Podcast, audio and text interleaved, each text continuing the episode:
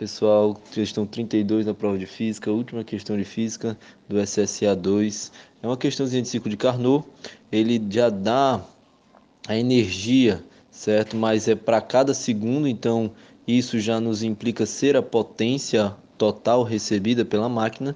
Então aqueles 640 megajoules já se torna diretamente 640 megawatts certo? Aí você faz um rendimento de Carnot para aquelas duas temperaturas que ele já deu, tá bom? Lembrando que isso tem que ser em Kelvin, então nós vamos ter 300 Kelvin e 600 Kelvin. Quando a gente resolver isso, a gente encontra um rendimento de 1 meio, 50% de rendimento para essa máquina.